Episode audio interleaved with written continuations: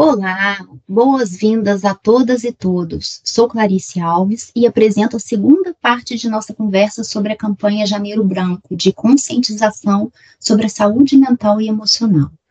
Nossa convidada hoje é Sheila Reis, psicóloga, mestre em sexologia, com formação em terapia de grupo com base analítica e gerenciamento em programas sociais pós-graduação em Administração de Recursos Humanos, membro de diversas outras organizações nacionais e internacionais relacionadas à saúde e educação sexual, presidente do Conselho Deliberativo da Sociedade Brasileira de Estudos em Sexualidade Humana.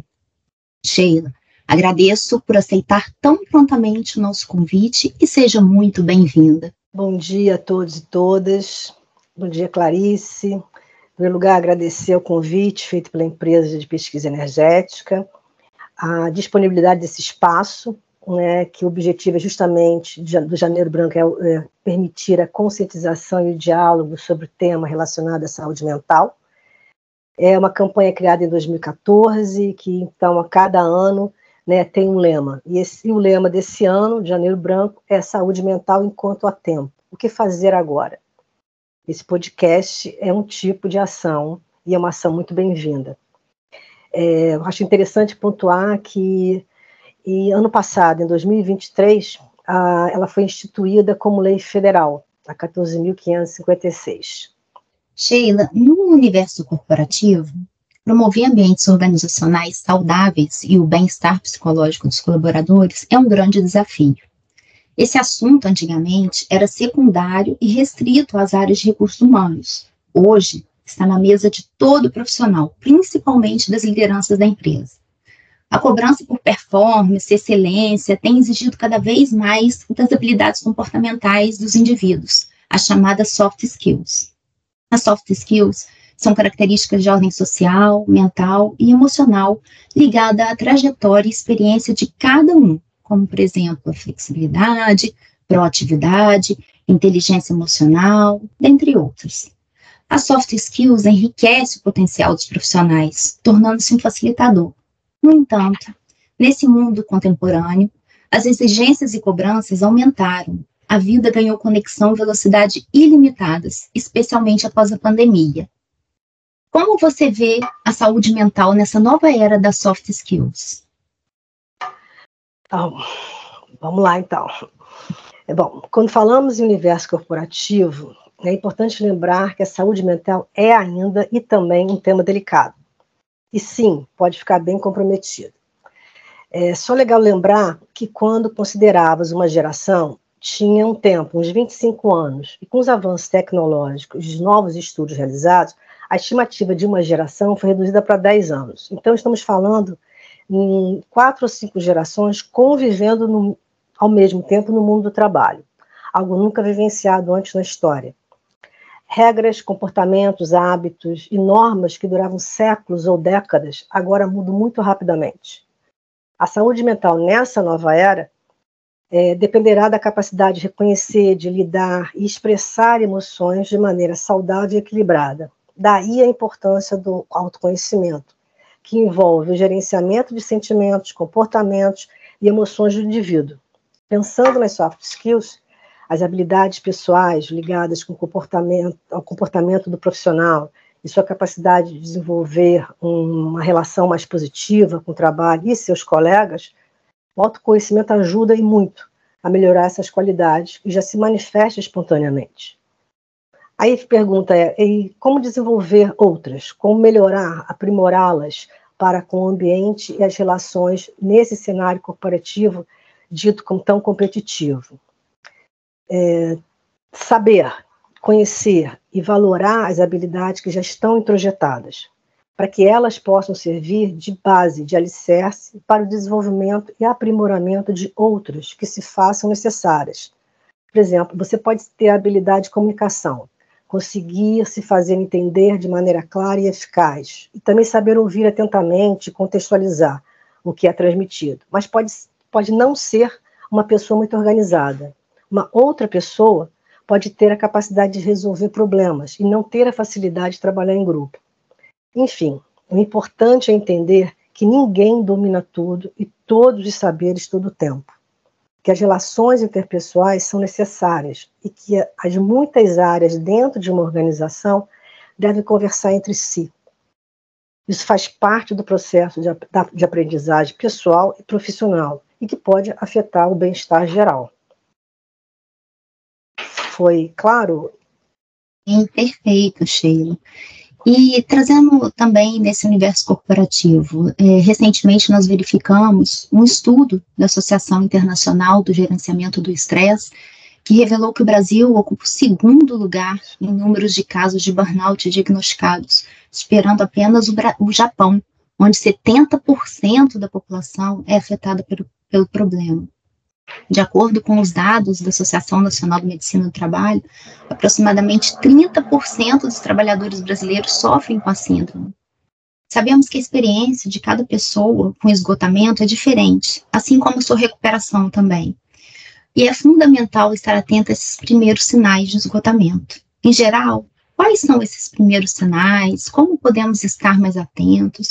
E qual é o momento de procurar ajuda de um profissional da saúde mental?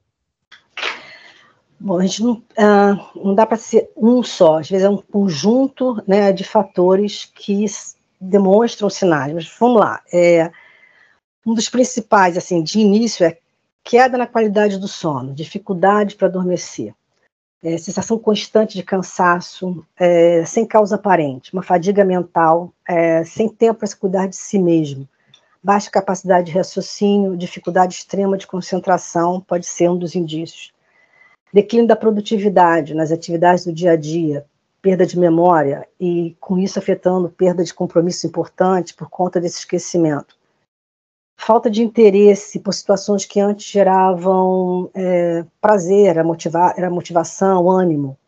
Mudança na socialização, menos vontade de conviver com outras pessoas. A, a própria procrastinação, e sem vontade de cumprir com os compromissos, principalmente profissionais ou com família, amigos.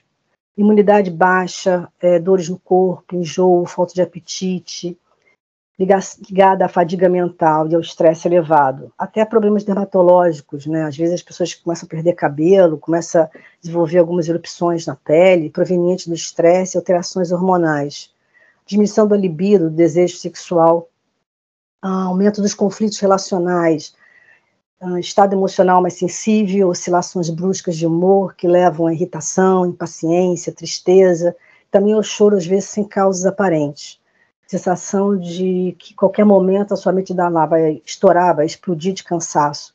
Sensação de sobrecarga, sem conseguir relaxar ou ficar alguns momentos sem fazer nada. Né? Ócio também é importante emoções predominantes negativas, como angústia, ansiedade, falta de disposição, desânimo, abatimento, grande tristeza sem razões aparentes, sensação de falta de pertencimento, desesperança, o que pode levar à depressão.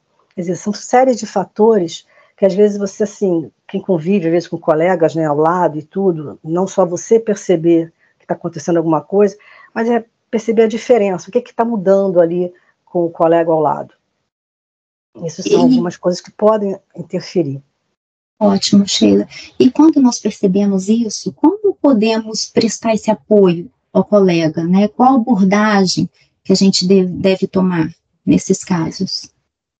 É, bom, vamos lá então, né? Porque é delicado. Essa parte dentro do espaço laboral seria importante promover que fosse um ambiente também acolhedor, em que as pessoas pudessem sentir a vontade para expressar suas emoções e buscar o apoio quando necessário. Primeiro de tudo, né, é promover a conscientização sobre saúde mental, né, o que a gente está fazendo aqui, por exemplo. Né, isso já é uma ação importante. Trabalhar os preconceitos, mitos e tabus relacionados com o termo. A palavra mental né, é, e o que, que envolve essa área da saúde ainda é delicado. Uma coisa é você falar, por exemplo, que você vai ao endócrino, você vai ao dermatologista, ao clínico geral. Mas quando você fala, ah, vou ao psiquiatra, fazer, eu estou indo à psicoterapia, o julgamento, o julgamento se instala. Muitas frases psicofóbicas né, reforçam esse preconceito. Né, é, tudo ligado mais ou menos com o mundo psi, né, tem, vem com essa carga preconceituosa. Né? Quem vai ao psiquiatra é maluco, depressão é frescura, ansiedade é falta de uma faxina, Você não precisa de remédio, precisa de oração. A minha terapia é na mesa de bar com os amigos. Cuidado que você pode ficar dependente de remédio. São algumas falas que as pessoas né, escutam e, e, se é, e é falado mesmo socialmente. O medo do julgamento, da exclusão social ou laboral pode fazer com que as pessoas evitem procurar apoio médico ou psicológico, agravando seu quadro clínico, né? Já que qualquer sinal de tristeza, depressão ou ansiedade, infelizmente, ainda é visto como fraqueza, dificultando a busca e adesão ao tratamento adequado. Bem como também aumenta a probabilidade de as pessoas optarem por automedicação, consumo de álcool e outras drogas na tentativa de amenizar o sofrimento, agravando o seu quadro. Aí, para que esse ambiente mais acolhedor né, exista, é preciso criar esse espaço de diálogo, de trocas, grupos de discussão, rodas de conversa, sessões de aconselhamento com profissionais da área, enfim, desenvolver canais de comunicação interno no ambiente de trabalho e possíveis materiais informativos diversos. Por exemplo, a empresa pode promover, a flexibilidade de horários ou dias de trabalho remoto. É uma forma de cooperar para o equilíbrio, o equilíbrio entre trabalho e vida pessoal. Isso consiste em estar atrelado em ser uma prática para o bem-estar mental desse profissional. Exemplo é, de repente, às vezes dentro do espaço de trabalho, né, ter um tempo para fazer um, ter uma massagem ou ter uma sessão de yoga, é, ou a pessoa ter uma flexibilidade de sair, né, é, sem, sem essa cobrança toda para fazer uma atividade de yoga, ou ter parcerias com profissionais da área de saúde que possam oferecer sessões de acompanhamento e até mesmo psicoterápicos. Né? Vale lembrar, Clarice, que ninguém está livre de enfrentar algum transtorno mental. Todos os dias, por exemplo, milhares de pessoas recebem diagnósticos de depressão, de transtornos de humor, de déficit de atenção e de transtorno de personalidade, de ansiedade. Enfim, é, eu acho que uma das principais é, fortes ajuda que todos podem dar uns aos outros é o preconceito quando a gente fala alguma coisa psi. Né? Se você tem, por exemplo, diabetes, você vai tomar é, insulina, de repente, para o resto da sua vida. Se você tem um problema cardíaco, você vai tomar remédios para o resto da sua vida. Né? E assim vai. Agora, quando a gente fala na questão psicológica, psiquiátrica, aí vem esse tabu. Acho que isso que a gente tem que é, trabalhar para quebrar faz parte. A saúde mental é a saúde, é, é a saúde como um todo. O Sheila, e após a pandemia, né, muitas empresas implementaram o trabalho híbrido, onde parte é, é presencial e parte em teletrabalho. Né? E como você vê essa transição do modelo de trabalho para a saúde mental dos colaboradores? uh, ainda bem confuso. Né? E é uma coisa que não tem volta, veio para ficar. Né? Contudo, é, temos que pensar na, nessa oxigenação profissional, social e relacional. Uh, antes da pandemia, até é, era, era, comum escutar, né? Se você quisesse trabalhar de casa, né? Que, que já existia já há algum tempo a possibilidade de, remotamente falando de trabalho, era visto como uma coisa menor, até uma coisa meio de ah, é, a pessoa não está afim de trabalhar, está afim de trabalhar, ficar em casa porque ela não está afim de fazer nada. Né? E hoje em dia a gente vê o quanto houve essa mudança tão repentina e foi necessária, né, esse ajuste. Mas, de qualquer forma, como eu falei anteriormente, nós temos várias gerações convivendo juntas. Né, gerações essas que foram formadas em horário de trabalho, é, em ir ao trabalho, em ter essa diferenciação, o que, que é a sua casa e o que, que é o, o seu escritório. Então você acordava, tomava banho, é, escolhia a sua roupa, pegava o transporte para ir para o trabalho, chegava lá, dava bom dia, tomar um cafezinho. Quer dizer, tinha um, um tempo até você chegar nessa questão é, do teu trabalho, das suas atividades profissionais.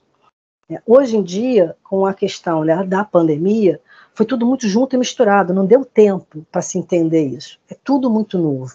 Né? Enfim, nós não sabemos ainda as consequências dessa mistura de espaços, as, a, fa a, falta das relações presenciais. Né? Eu costumo dizer que a pandemia é, na verdade, ocasionou um pandemônio de emoções, que estamos ainda tentando ajustar nessa nova ordem de vida que a gente está. Né? É, grupo, hoje em dia, tem pessoas que vão trabalhar, são né, selecionadas e nunca foram nesse ambiente de trabalho, não tem um ambiente físico né, da empresa, é tudo online. E online, aonde muitas vezes tem reuniões, as pessoas com as câmeras desligadas, quer dizer, tem colegas que não se conhecem. Então, quer dizer, pode ser um cômodo também, mas que pode esconder dificuldades relacionais fortes que essa pessoa possa ter, né? Fortalecer algumas boas e também fortalecer algumas é, que não vão ajudar muito essa pessoa nesse desenvolvimento dessa saúde mental, das emoções e das é, interrelações. Uma necessidade de uma boa observação por parte dos, gestores, né, por espaços de integração, promoção de convivência, trocas e de pertencimento.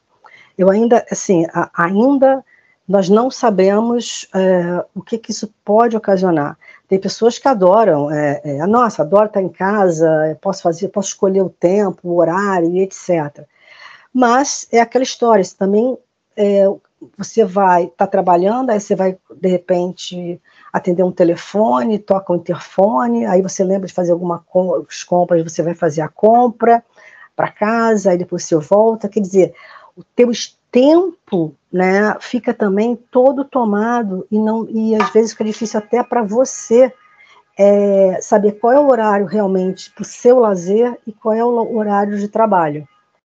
Então, eu vejo ainda como um aprendizado, nós ainda estamos aprendendo a conviver com esse mundo híbrido. Bom, e nesse cenário, Sheila, é, qual mensagem você gostaria de nos deixar nesse contexto do Janeiro Branco dedicado aos cuidados da com a nossa saúde mental? Bom, é, de novo, é bom lembrar que nós somos acessados pelo trabalho, família, amigos, por diferentes vias todo o tempo, que não acontecia, que é e-mail, WhatsApp, Instagram, redes sociais. E recebemos informações e demandas em tempo real, jamais experimentados com tamanha intensidade. E o nosso cérebro também se cansa do excesso de atividades, de informações e compromissos. Ao fazermos tantas atividades ao mesmo tempo, não é muito difícil chegarmos ao esgotamento mental. É, o que eu posso dizer é não se sinta menos capaz em procurar um aconselhamento e um, ou um acompanhamento de um profissional da área de saúde mental, né, um psicólogo, um psiquiatra, um neuropsiquiatra. Essa ação é fundamental para você cuidar e manter a sua saúde mental e emocional, uma vez que sozinhos nem sempre a gente consegue entender e lidar com os problemas, com os problemas dessa natureza. O nosso corpo é constituído de diferentes órgãos que estão ligados entre si. Manter a saúde mental ajuda a manter a saúde física e vice-versa. Então, é, estabelecer objetivos, desenvolver autoconhecimento, alimentar de, se alimentar de maneira saudável, priorizar o seu sono, diminu, é, diminuir o tempo online, né, fazer exames de check-up, é, dispor de tempo para lazer com a família, amigos, exercitar, exercitar-se, é, enfim, é, se atentar às suas emoções e reservar tempo também para você, né, para o que te dá prazer e, se possível, é, ajude o próximo, passando essas informações adiante. Muito Se bom, Sheila. Que eu pude, eu pude cooperar. Sheila, muito obrigada por esse bate-papo tão especial, por suas valiosas dicas. Esperamos que esse podcast possa trazer reflexões, insights e abrir janelas de oportunidades para os nossos ouvintes nesse movimento de cuidado com a saúde mental. Vale lembrar que a campanha Janeiro Branco desse ano completa 10 anos de existência e o tema escolhido é Saúde Mental enquanto há tempo. O que fazer agora? Cuidar da saúde mental envolve ações pessoais, medidas institucionais e apoio de políticas públicas em prol, da, em prol da qualidade de vida de todos. Procure ampliar seu conhecimento sobre o tema, integre práticas de saúde em seu dia a dia, leve essa discussão para os grupos dos quais você participa e promova ações concretas em relação ao seu bem-estar e dos que estão em sua volta. Esse tema não só enfatiza a urgência em tratar da saúde mental, mas também transmite esperança, indicando que ações preventivas podem evitar o agravamento de condições de saúde mental e contribuir para um equilíbrio maior na vida.